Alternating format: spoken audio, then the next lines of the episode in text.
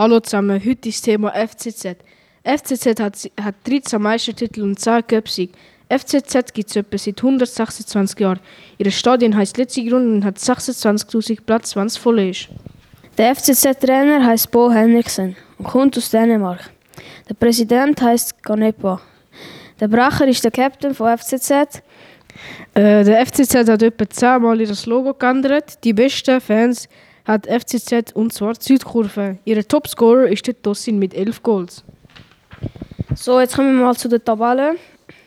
Ähm, die Tabelle ist im Moment ehrlich gesagt nicht so spannend.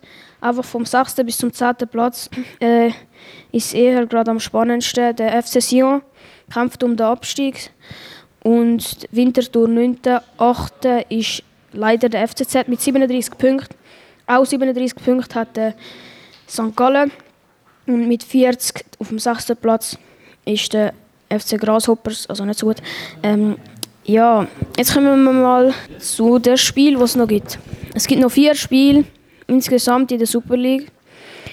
Das erste Spiel ist Grasshoppers gegen Luzern, Servet gegen St. Gallen, FCZ gegen Young Boys, Winterthur gegen Lugano, FC Sion gegen den FC Basel und, und so weiter geht es dann mit diesem Spiel. Jetzt kommen wir zu der Auswertung. Wenn der FCZ von vier Spielen zwei gewinnt, hätten sie noch sechs Punkte dazu, hätten dem Fall 43 Punkte.